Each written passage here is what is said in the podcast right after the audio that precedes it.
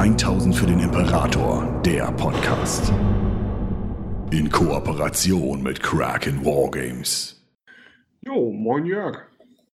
Hallo Benny und äh, herzlich willkommen zu 1000 für den Imperator. Heute mit Let's Talk About Imperial Guard. Oder Astra Militarum, wie man auf äh, Neu High Gothic sagt. Genau. Ähm, ja, gut. Warum reden wir eigentlich heute über die Garde? Oder aka, warum mögen wir sie so gerne? Und warum reden wir über die Garde? Ähm, ja, ich äh, denke, die Frage lässt sich tatsächlich äh, relativ banal fast schon beantworten. Ähm, in, unserem, äh, in unserer kleinen Crew hier rings um den Channel ähm, sind Jörg und ich eine der, äh, also wir sind einer von zwei von mehreren Gardespielern. Aber ich glaube, äh, tatsächlich ist, ist witzigerweise Imperiale Garde etwas, was uns beide auch tatsächlich schon, schon tatsächlich äh, länger verbindet, als zumindest wir gerade aktiv mhm, Ja, spielen, tatsächlich.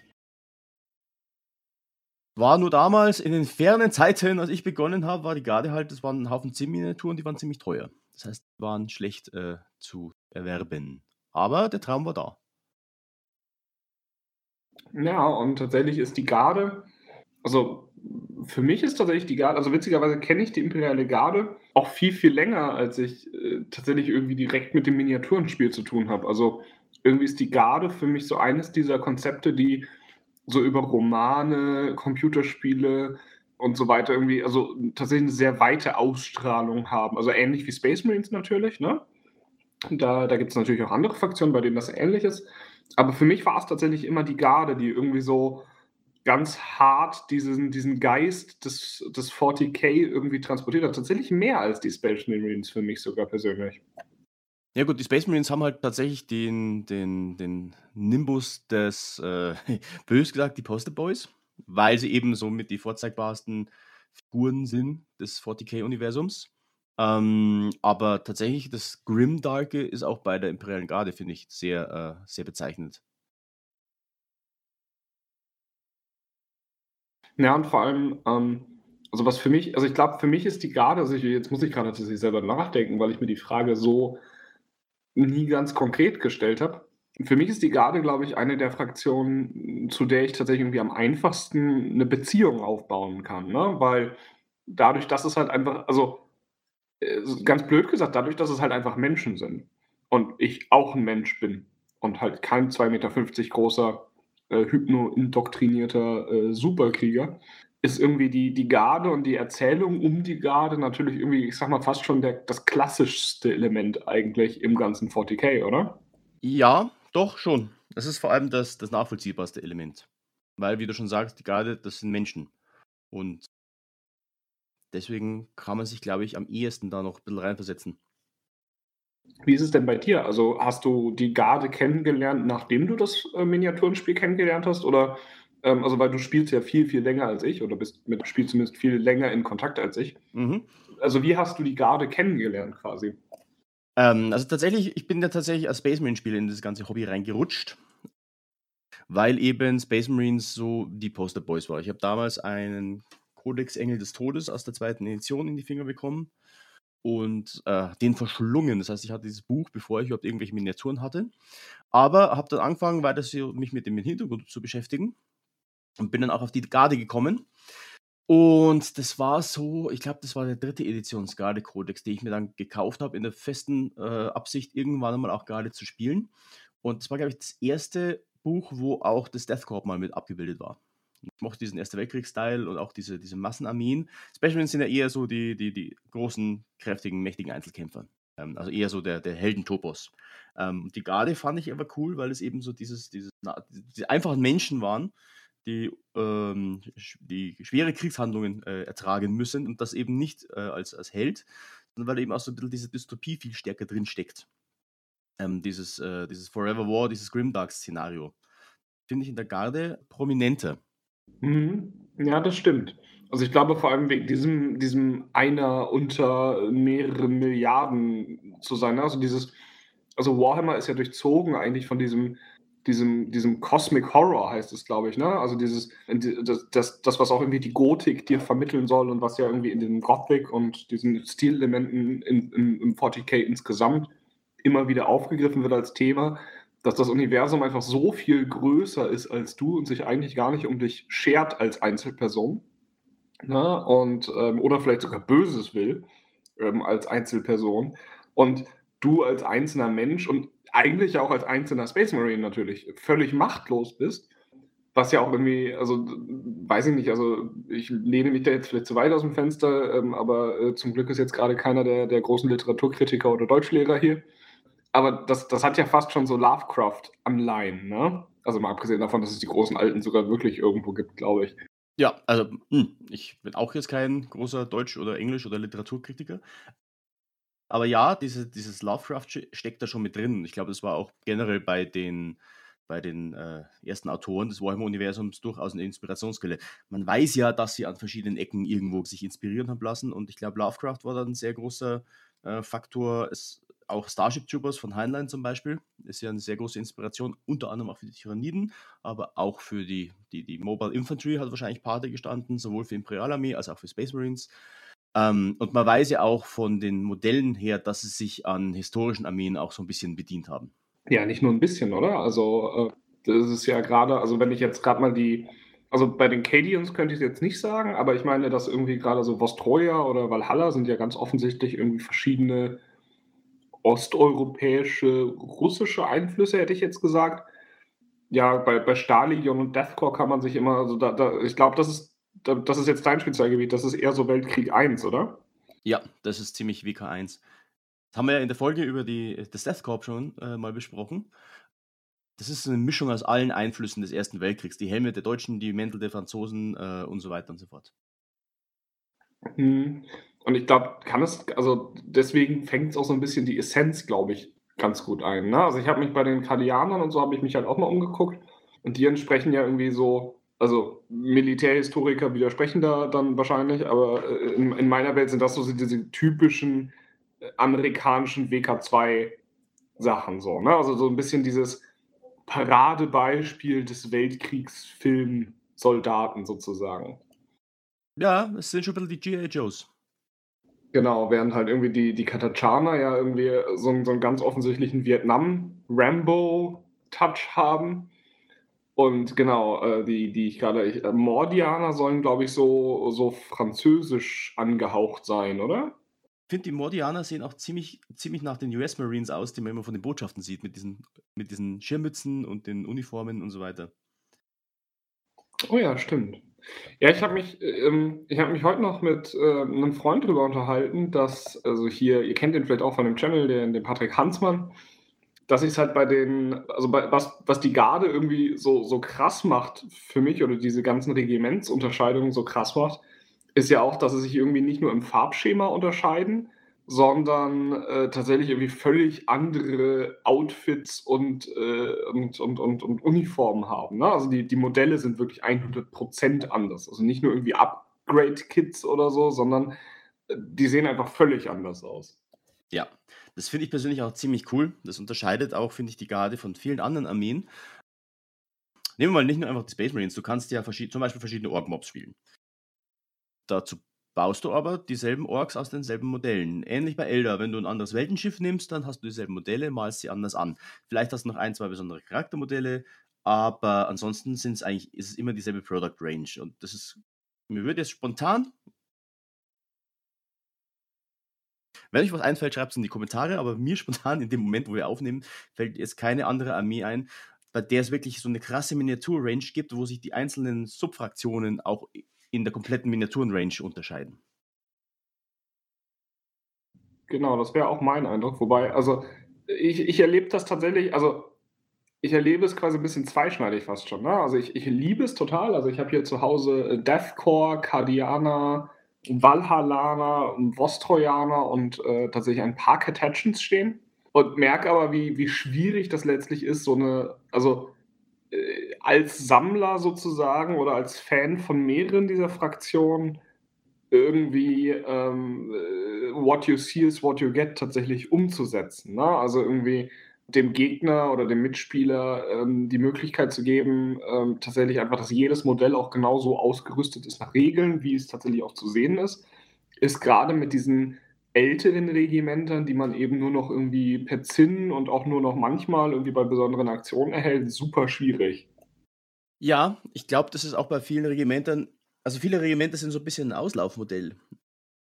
Einfach weil du bei bei der Miniaturenrange immer noch auf die alten Zinnfiguren angewiesen bist.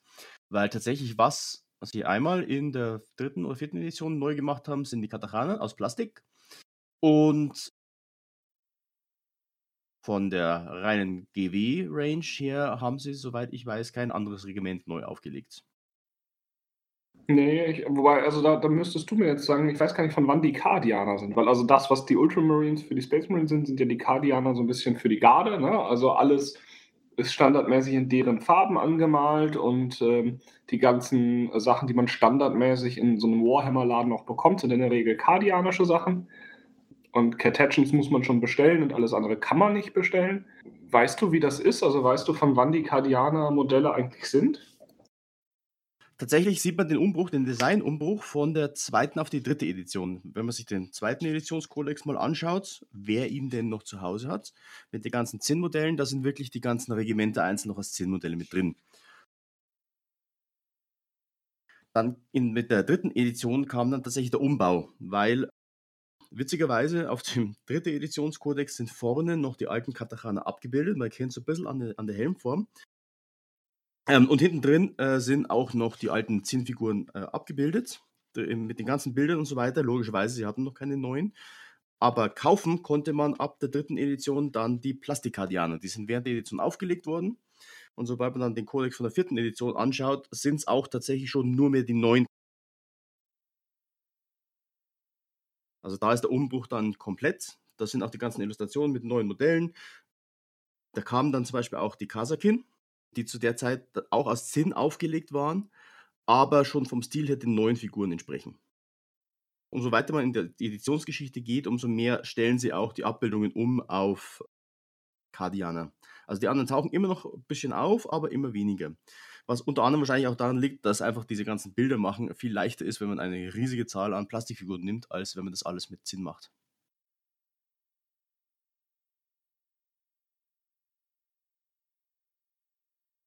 Gemessen daran, wie, wie ich mich immer fühle, wenn ich meinen äh, Schaumstoffkoffer mit den Zinnfiguren befülle, hast du, glaube ich, recht. Wobei, ähm, bei Fortworld ist es anders. Also, äh, da bin ich jetzt gerade gar nicht auf dem neuesten Stand. Also, da mein, mein letzter Stand ist, also ich habe äh, mir vor zwei Jahren mal so ein Squad Deathcore gekauft, äh, einfach weil ich sie cool fand und gerne anmalen wollte. Und da gab es noch die Elysian Drop Troops. Ist das noch aktuell? Bin ich da auf dem neuesten Stand? Der neueste Stand ist, glaube ich, dass sie die Drop Troops eingestellt haben. Ja, genau, ich hatte das im Kopf. Genau, und äh, es sind auch schon einige, äh, einige Figuren für das Death Corp nicht aufgelegt, aktuell gerade. Man weiß nicht, die Grenadiers zum Beispiel, die bekommst du im Moment nur die Einzelmodelle mit den Spezialwaffen, aber die Trupps sind gerade nicht aufgelegt. Sie verkaufen aber noch immer ganz munter die normalen Standardtrupps und auch diese Kombi-Sets, wo du quasi zwei, vier Standardtrupps hast und ein äh, Command Squad und, und so weiter. Das geht noch. Die laufen auch schon mal relativ gut. So gut, dass tatsächlich sogar in den Ankündigungen für die neunte Edition stand, dass das Death Corp in Zukunft mit dem, mit dem Codex Imperial Armee mit abgedeckt wurde. Oh, Okay, das ist äh, ja, tatsächlich eine Veränderung. Genau, weil bis jetzt waren die, also angefangen haben sie mit diesen ähm, Imperial Armor Büchern, wo der ganze Hintergrund erläutert ist. Und sie tauchen in den Kodizes immer wieder mal so in einzelnen Bildern ab, äh, auf.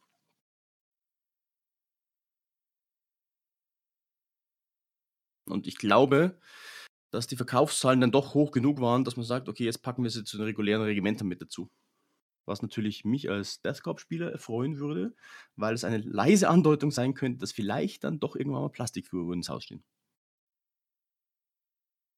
Oh, das wäre natürlich mal tatsächlich eine Ansage. Also ich habe mich tatsächlich auch bei, dem, bei den Trailern für die neunte Edition und so weiter ähm, und auch auf der Romanebene erfreut sich ja, äh, dass die Imperiale Garde oder das Astra Militarum tatsächlich ganz reger Beliebtheit. Ne? Also gerade jetzt die Cadia-Bücher und die ganze Story um Cadia ähm, und die Frage, was wird jetzt eigentlich aus den Kardianern? Weil also in den Büchern wird mehrfach erwähnt, dass die Kardianer eigentlich gerade am Aussterben sind. Was natürlich irgendwie eine ganz spannende Frage auch aufwerfen würde, was das denn jetzt für die Figuren bedeutet. Ja, das ist auch der, der, die große Frage, die noch im Raum hängt, nachdem Cardia jetzt im 13. Schwarzen Kreuzzug zerstört wurde, womit irgendwie keiner gerechnet hätte. Und das aber so quasi der, das Backbone der Figurenrange war für Imperiale Garde. Was ist jetzt mit den Kardianern? Okay, sie sagen zwar, die sind zwar auch gern kopiert, also es gibt auch äh, jede Menge Regimente, die Uniformen und Aussehen der Kardianer kopieren, aber ist natürlich auch so, es klingt so ein bisschen wie, ja, ihr dürft auch nicht Kardianer spielen, aber nehmt halt die kardianischen Figuren dafür. Genau, das wird also jetzt ganz spannend. Ja, da, da, sprichst du tatsächlich einen ganz spannenden Punkt an, ne? Weil, also bei mir ist es tatsächlich so, also ich habe eine, ähm, wer, wer irgendwie mal ganz kurz irgendwie schon den Spielbericht äh, von mir und Stefan gesehen hat jetzt, der vor kurzem hochgeladen worden ist und äh, das vielleicht irgendwie mitgekriegt hat, gibt noch andere oder es wird noch andere Spielberichte geben äh, mit mir und Hansmann. Ähm, meine Armee ist tatsächlich, also im Gegensatz zu Jörgs, verhältnismäßig bunt weil ich, äh, wie gesagt, also ich habe ja gerade schon aufgezählt, was ich irgendwie alles an verschiedenen Figuren tatsächlich vor allem habe. Und du hast, glaube ich, mehr einheitliche Figuren, oder? Also du hast tatsächlich einfach eine uniforme ja, genau, was auch schon zu Beschwerden geführt hat, weil Leute manchmal Probleme haben, die Grenadiers von den äh, Siege Engineers von den regulären Infanteristen zu unterscheiden, weil sie alle dieselben Uniformen tragen.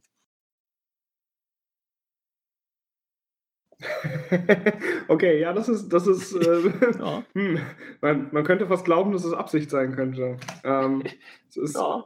ja, das ist, das ist irgendwie so ein ganz witziges, ich glaube, da, da scheiden sich auch die Geister, ne? Also es gibt irgendwie, ähm, gibt Leute, die bemalen gerade die Garde gerne in, in Flecktarn oder äh, allgemein in, in Feldtarnfarben, während andere Leute, und also ich gehöre dann zur zweiten Gruppe, die, die tatsächlich verhältnismäßig bunt anmalen, was natürlich militärisch totaler Quatsch ist. Aber meine Vostrojaner laufen schon in leuchtendem Rot und leuchtendem Blau äh, und Grün durch die Gegend. Äh, einfach damit man die Figuren sozusagen besser sehen kann. Nicht als Teil des Spiels, sondern als Teil des, des größeren Hobbys sozusagen.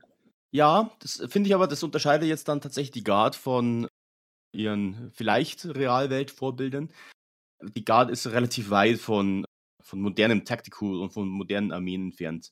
Und die, der, der Hintergrund und die Einheiten sind ja auch bewusst so geschrieben, dass es nicht alles so hyperrealistisch ist, sondern schon durchaus auch überzeichnet. Also mit Missionaren, die du mit reinnehmen kannst. Jetzt in der aktuellen Edition kannst du die Crusaders mit dazu nehmen, die Kreuzzügler, Priester Ogrins, die im Grunde auch nur Oger sind, große laufende Oger in einer modernen Armee, die mit Keulen umeinander schlagen. Ja, die Attilaner, die jetzt so langsam sich ausschleichen, weil die normalen Reiter gibt es nicht mehr, aber die Attilaner waren im Grunde auch nur Hunnen, die in deren Kodex drin stand, dass sie sich nie waschen und äh, deswegen unbeliebt sind, weil sie stinken wie Sau und eigentlich in eine moderne Kriegsführung überhaupt nicht mehr passen. Uiuiui, okay, das, das war dann vor meiner Zeit. Davon habe ich noch nicht gehört. Also, was ich ja ganz spannend fand, war halt, also genau, ne, was du, was du erzählst, es gibt ja irgendwie im im Hintergrund äh, des 40k-Universums gibt es ja irgendwie ganz viele Begründungen, warum das Imperium absichtlich so ein bisschen ineffizient äh, designt ist, fast schon. Ne? Also, dass du irgendwie diese gigantische Maschine hast, äh, diese, das, das, das, gesamte Adeptus Terra, Adeptus äh, Monitorum und so weiter. Und dass das eigentlich, dass es schon Absicht ist, dass es nicht quasi auf voller Effizienz läuft, damit man sowas wie den Bruderkrieg nicht nochmal erleben muss. So irgendwie eine ganz charmante Erklärung, finde ich, für für diese, ich sag mal jetzt, fantastischen, nicht realen, nicht realistischen Sachen eigentlich, oder? Ja, doch, durchaus. Ähm, und gleichzeitig natürlich für, äh, für Spieler eine Einladung, da auch sich kreativ auszulassen. Ich meine, dass man Space Marines bunt anmalen kann, das wissen wir alle. Die gibt es ja in 10.000 Farben. Und die Möglichkeit hat man dann eben auch sehr, auf sehr charmante Weise bei der Guard.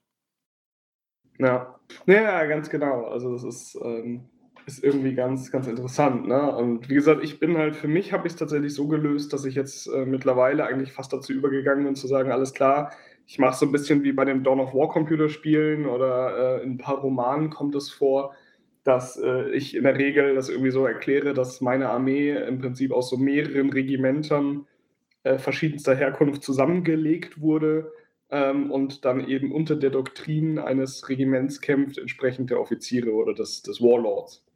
Ähm, aber nicht die ganze Armee halt eben gleich aussieht und gleich ausgerüstet ist. Es hat beides Charme. Ja, manchmal, manchmal vermisse ich so ein bisschen. Ne? Also gerade wenn man irgendwie so diesen, diese Dioramen sieht und so weiter, dann hat diese einheitliche Bemalung auf jeden Fall ihre, ihre Reize, die ich auch manchmal so ein bisschen vermisse. Aber äh, klar, ne, wie gesagt, dafür hat es halt eben eigene Nachteile dann an der Stelle. Ja, gut, aber das ist ja ein Kompromiss, den man eingehen kann. Klar, für Dioramen eignen sie sich natürlich super. Ähm, da gibt es ja auch zum Beispiel dieses Armies on Parade, heißt die Veranstaltung, glaube ich wo du deine Armee hübsch darstellen sollst. Und das ist tatsächlich, geht es da weniger mittlerweile um die Miniaturen, sondern auch um das ganze, die ganze Darstellung, also das Diorama. Und da kommen natürlich schon sehr, sehr coole Sachen raus. Hast du an sowas schon mal äh, teilgenommen? Nein, tatsächlich noch nicht. Aus Platzgründen äh, habe ich hier nicht genug Platz, um so ein Diorama zu bauen oder es dann irgendwo zu lassen. Irgendwann, wenn ich ein, in einer Villa wohne und äh, einen ganzen Hobbyraum voll Figuren habe, dann baue ich mal so ein Diorama. Ja, ich ich ich kenne das Problem. Das ist, ähm Platz ist, äh, irgendwie gerade auch in der Garde noch mal irgendwie eine andere Sache irgendwie. Ich habe, äh, so eine 1000-Punkte-Armee, äh, Black Templar Space Marines passt bei mir in so einen Schuhkarton. So eine 1000-Punkte-Armee Garde passt irgendwie in einen Koffer.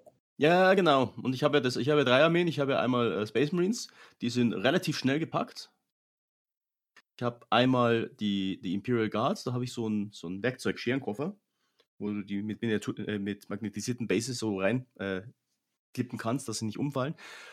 Und dann habe ich noch Orks. Witzigerweise, die Orks sind leichter zu transportieren als die Garde, weil die wirfst du einfach auf einen Haufen. Und äh, geht. Aber bei der Garde, diese kleinen filigranen Männchen, die muss natürlich dann wieder handle with care, zumal die bei mir ja alle aus Resin sind.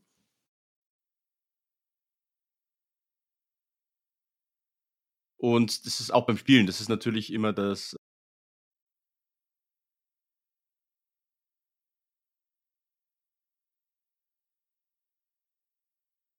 Oh ja, ja, das ist mir und Schussphase. Also Hansmann beschwert sich da schon immer drüber, dass meine Schussphasen irgendwie so lange dauern, dass er eine ganze Tüte Chips essen kann in der Zeit. Ich glaube, einmal hat er es versucht, um es zu beweisen.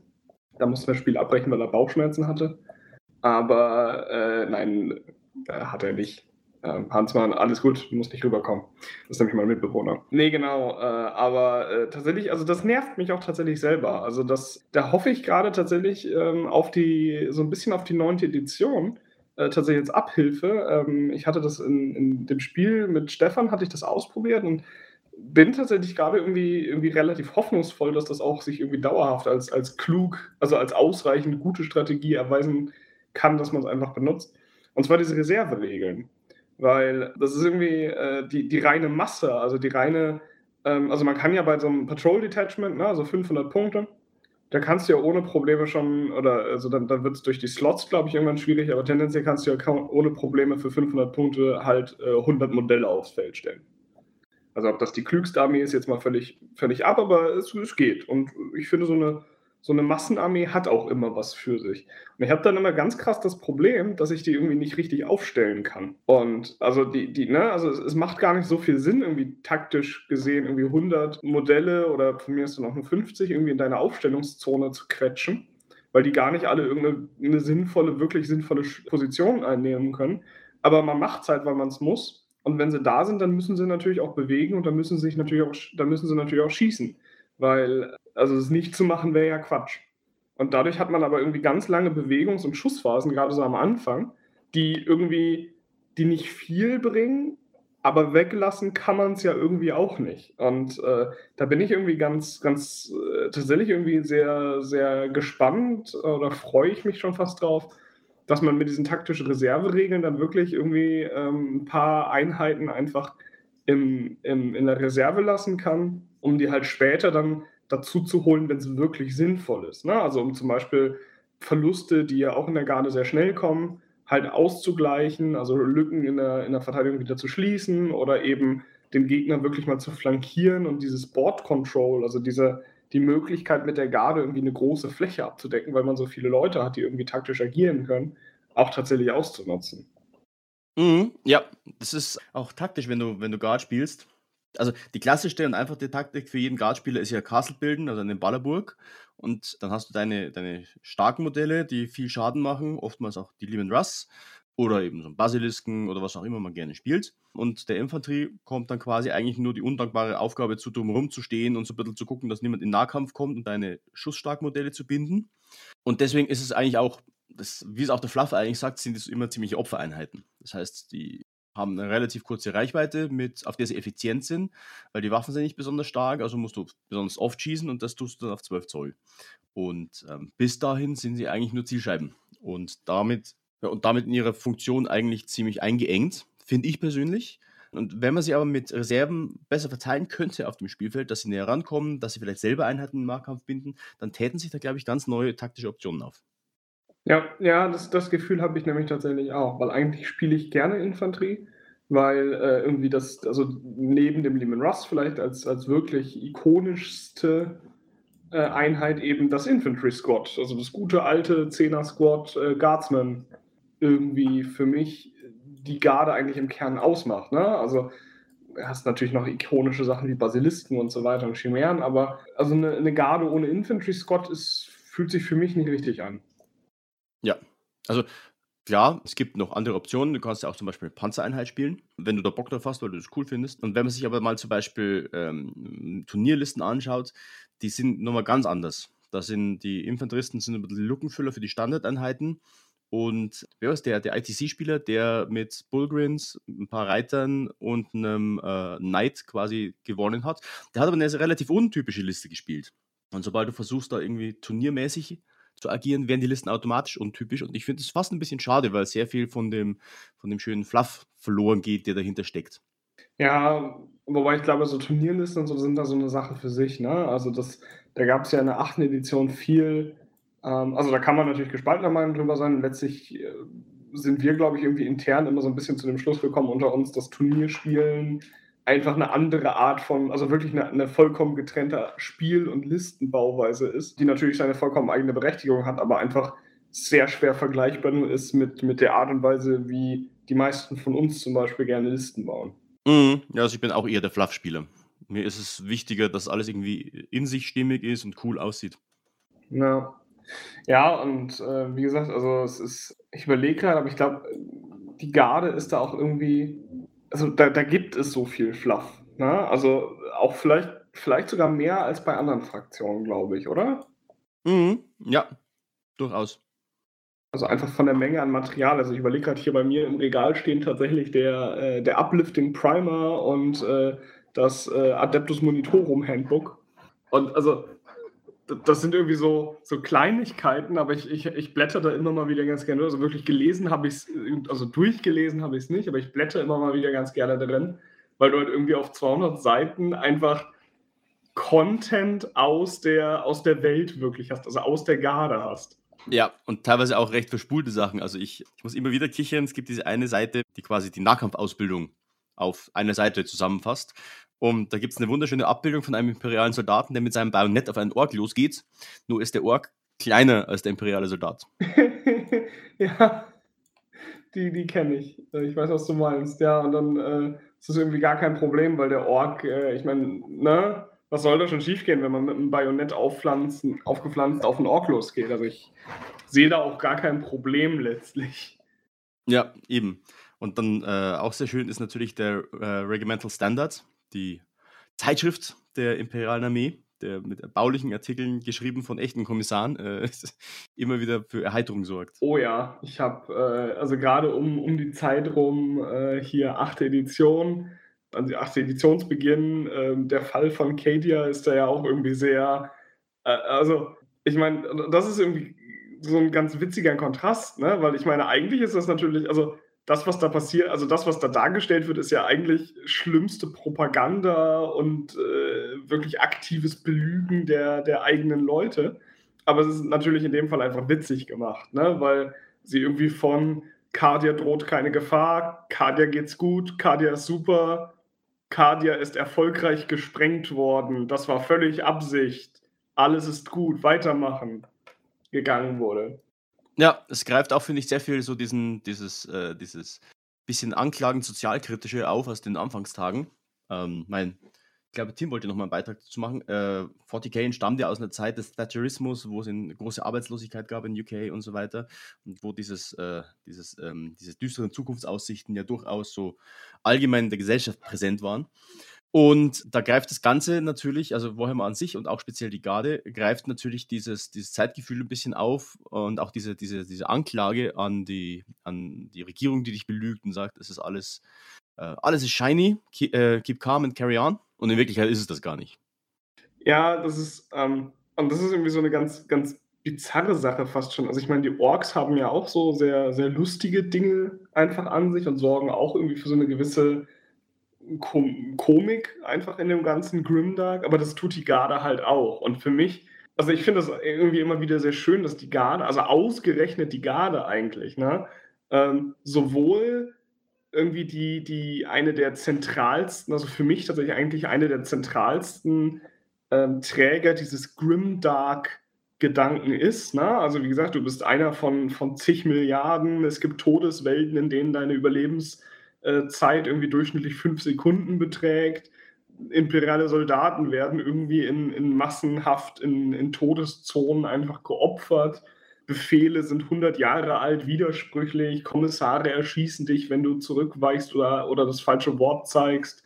Du hast irgendwie überhaupt keine, eigentlich, ne, du bist nicht mal gut ausgerüstet. Also irgendwie das, das, die Last Gun gehört ja nicht mal zu den guten Waffen im 40k-Universum, also im Spiel. Und zumindest. Und gleichzeitig hast du aber auch irgendwie diese, diese Absurdität, also das, was du gerade gesagt hast. Ne? Also vielleicht, also ich, ich finde es immer ein bisschen schwierig, da irgendwie so mit, äh, da direkt dann Gesellschaftskritik reinzuäußern, wobei heutzutage natürlich auch der Kontext ein bisschen anders ist als vor 30 Jahren. Aber äh, du hast wirklich diese, diese, dieses fast schon paradoxe, absurde, dass, dass irgendwie die Garde gleichzeitig äh, super, super grimdark ist und gleichzeitig aber auch irgendwie einfach ein bisschen lustig. Ja, und gleichzeitig muss ich aber auch sagen, es äh, nimmt, gerade die Garde nimmt halt sehr viel Anleihen an, an Antikriegsfilmen. Wenn du dir zum Beispiel mal äh, Apocalypse Now nochmal anschaust, empfehlenswert, ziemlich guter Film, da ist ja genau dasselbe. Du hast Figuren wie zum Beispiel den, den äh, Lieutenant Colonel Kilgore, der total verstrahlt an den Sieg glaubt und seine Jungs vorwärts prescht und so weiter und so fort und dann auch total wahnsinnige Aktionen macht, wie Surfen im Sperrfeuer. Und du hast aber dann auch diese eine Szene an der Brücke, wo die GIs desillusioniert im Graben sitzen und äh, schon völlig mit der Welt am Ende sind. Und auch die, die Figur des Warlords kommt vor. Und da, finde ich, spielt das sehr stark äh, mit an. Also da nimmt das ziemlich viele Anleihen. Oh, okay. Ja, davon, davon habe ich jetzt gar nicht so viele gesehen. Ich kenne halt, also ich kenne das halt, wie gesagt, vor allem so, oder na, tatsächlich vielleicht das fast schon beste Beispiel ist, ich, ich habe jetzt gerade äh, nochmal angefangen äh, mit den Cyphers Kane Hörbüchern. Also ich habe mhm. sie jetzt mir nicht als Romane gekauft, sondern als Hörbücher, um sie nebenbei so ein bisschen hören zu können. Und die zeigen das ja zum Beispiel auch ganz deutlich. Ne? Also die zeigen ja irgendwie diesen, diesen Menschen, der irgendwie gefangen ist in einem System, das ihn eigentlich, das von ihm irgendwie verlangt oder erwartet, als Kommissar dann irgendwie ähm, unnachgiebig seine Leute zu verurteilen. Und zum Beispiel so ein anderer Roman, den ich mir jetzt irgendwie zuletzt angehört habe, ähm, war Cadian Honor. Der ist dieses Jahr erst erschienen. Und da ist es zum Beispiel so, ne? da, da gibt es auch einen Kommissar und der tritt halt eben als diese bedrohliche politische Offiziersfigur auf, wie man es irgendwie so aus den Beschreibungen irgendwie, ich glaube, der Sowjetarmee irgendwie kennt. Ähm, oder wie es zumindest gezeigt wird oder gezeigt wurde. Äh, wie viel da historisch tatsächlich dann dran ist, weiß ich tatsächlich gar nicht. Ich kenn's, das kenne ich zum Beispiel wieder nur aus Filmen. Aber äh, in, in der Figur des Caiaphas Kane hast du halt irgendwie diesen diesen Typen, der sich selber die ganze Zeit eigentlich nur irgendwie durchmogeln will, ne? Und dadurch halt auch genau diesen, diesen Kontrast eigentlich anzeigt, wie, wie, wie, also auf der einen Seite hast du eben dieses System, dieses, dieses ganze Umfeld äh, von Warhammer mit seiner vollkommen absurden Over-the-Top-Charakterisierung mit den riesigen Waffen und gewaltigen Kriegsmaschinen und all dem drum und dran. Und dann hast du halt eben als Figur diesen Feigling, dagegen, der irgendwie versucht, sich durchzuwieseln und ähm, das alles auch so ein bisschen, bisschen auf die Schippe nimmt, fast schon. Ja, also das ist, man merkt, dass der Kontrast sehr schön. Die ganzen Tanit-Bücher zum Beispiel.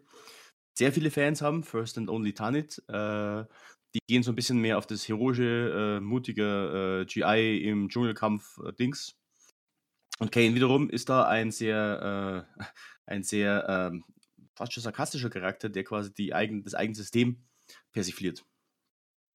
Ja, ich überlege gerade, was für, was für Medien ich das noch kenne. Ne? Ähm, also ich erinnere mich, also tatsächlich einer meiner ersten Kontakte mit Warhammer war, glaube ich, insgesamt die Dawn of War 1-Reihe. Ähm, und da tatsächlich aber ähm, die Erweiterung Dark Crusade, wo es um den, äh, das Planetensystem Kronos ging. Und da ist die Story äh, der Imperialen Garde ja auch, dass ähm, die Space Marines kommen und den Planeten für sich beanspruchen. Und der, ähm, der General ähm, aber irgendwie nicht anders kann, als zu sagen, ja, es ist schön, dass ihr das sagt, aber meine Befehle sind zwar vielleicht ein bisschen alt, aber die sagen halt was anderes. Dann muss ich wohl auch gegen die Space Marines kämpfen. Hilft ja nichts. Und äh, ne, diese, also und dann, dann endet es halt auch damit, dass, äh, also die, die Kampagne endet ja offiziell damit, dass eben die Space Marines gewinnen und den General zwar, zwar töten, aber äh, dann tatsächlich die Soldaten begnadigen, ausnahmsweise mal. Oder zumindest irgendwie in Ehren halten, glaube ich, hinterher oder belobigen. Und es ist irgendwie so, also ich meine, es ist halt ein Kriegsspiel, ne? Also du, du, du spielst halt irgendwie in diesem Strategiespiel, geht es schon irgendwie darum, den Gegner zu besiegen und, und zu töten. Und das aber die ganze Zeit vor dem Hintergrund, dass du als Spieler eigentlich weißt, wie, also dass das Ganze noch sinnloser ist als ohnehin schon, ne? weil du irgendwie gegen deine Freunde kämpfst oder deine Verbündeten, besser gesagt, kämpfst. Ja, ähm, ja, sehr spannender Punkt. Äh, diese ganze Sinnlosigkeit auch. Und ähm, je nachdem, was man für ein, für ein Regiment nimmt, das Hintergrund, kommt diese Sinnlosigkeit durchaus auch so ein bisschen zum Tragen. Ich meine, äh, Regimenter, die quasi Planeten verteidigen, die sie äh, schon lange kaputt gemacht haben, so wie Valhalla zum Beispiel, oder nee, nee äh, Talan war es. Talan, die große Wüstenwelt, die im äh, Krieg äh, gegen Horus erst zur Wüstenwelt gemacht wurde.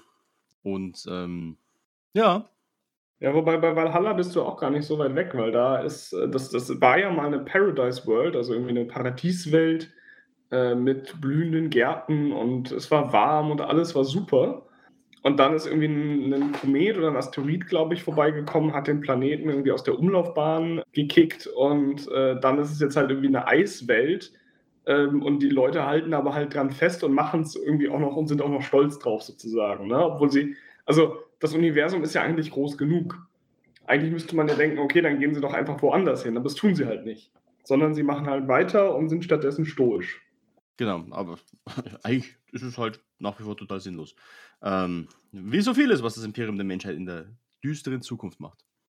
Ja, ähm, Benny, du hast ja schon anklingen lassen, wie du die Garde gerne spielst. Ähm, tatsächlich gibt es ja verschiedene Spielstile. Ähm, ich zum Beispiel, ich sage meinen Gegnern immer, mir ist eigentlich wurscht, wo das Missionsziel ist. Ich opfere Männer und vernichte Gegner. Also ich spiele meistens sehr, sehr starke Gunlines ähm, und versuche dann vielleicht so ein bisschen über die Flanken, noch ein bisschen mobil mit Reitern oder mit, mit Hellhounds. Aber tatsächlich bin ich ein sehr großer Freund der Artillerie und der schweren Kanonen. Wie ist es denn bei dir? ja, äh, tatsächlich äh, genau andersrum. Ähm, also ich, ich habe auch, ähm, also meine, meine Spielhistorie, also ich spiele äh, auch erst gar nicht so lange, also irgendwie seit einem Jahr tatsächlich irgendwie aktiv. Und äh, weil vorher ich einfach nicht, weil ich davor einfach nicht dazu gekommen bin, wirklich und auch gar nicht genug Modelle dafür hatte, die angemalt genug gewesen wären, um irgendwie eine Armee darzustellen. Und ich habe tatsächlich, ähm, also an die meisten Spiele habe ich jetzt bisher eben gegen Hansmann, ähm, meinen Mitbewohner, und gegen den Steff, äh, den ihr ja sicherlich aus äh, zahllosen anderen Videos hier kennt, geführt. Und ähm, ich habe eine sehr lange Historie ähm, der, der Niederlagen gegen den Stefan äh, mit seinen Black Templars und äh, bin tatsächlich äh, so ein bisschen dazu erzogen worden, sozusagen, äh, tatsächlich sehr, sehr taktisch auf die Missionsziele zu spielen und äh, ganz viel über Board Control zu machen. Also ich spiele eigentlich ganz gerne mit viel Infanterie, sehr mobil, die dann halt eben äh, das, das Board kontrolliert und eben versucht, äh, irgendwie möglichst viele Missionszielmarker zu kontrollieren gleichzeitig, um den Gegner irgendwie so ein bisschen auseinanderzuziehen und die dann eben mit einzelnen, ähm, so, so, ich sag mal, so Schockangriffen, das klingt jetzt, klingt jetzt übertrieben. Also letztlich bedeutet es einfach nur, dass ich irgendwie Bullgrins oder, oder Lehman Russes habe ähm, oder vielleicht mal irgendwie tatsächlich sowas wie, wie Stormtrooper, also wie ähm, Tempesto Science oder so. Spiele, die dann sozusagen versuchen, einzelne Ziele irgendwie so rauszunehmen, dass man sozusagen so eine Flanke hat, die dann gesichert ist und wo man dann irgendwie auch so ein paar Truppen wieder abziehen kann. Und das funktioniert für mich eigentlich ganz gut. Also ich spiele gerne sehr mobil, irgendwie mit viel mit diesen, also mit viel mit Voxcastern, so dass irgendwie die Einheiten sich schnell äh, bewegen können mit, mit Advancings und also mit, indem sie vorrücken, genau so, und indem sie dann eben diese Bewegungsbefehle bekommen und dadurch dann halt eben vorbringen. Weil tatsächlich habe ich, also das, was du gerade beschrieben hast, das habe ich immer versucht und habe jedes einzelne Mal verloren. Also wirklich jedes einzelne Mal. Dadurch bin ich da so ein bisschen davon abgerückt.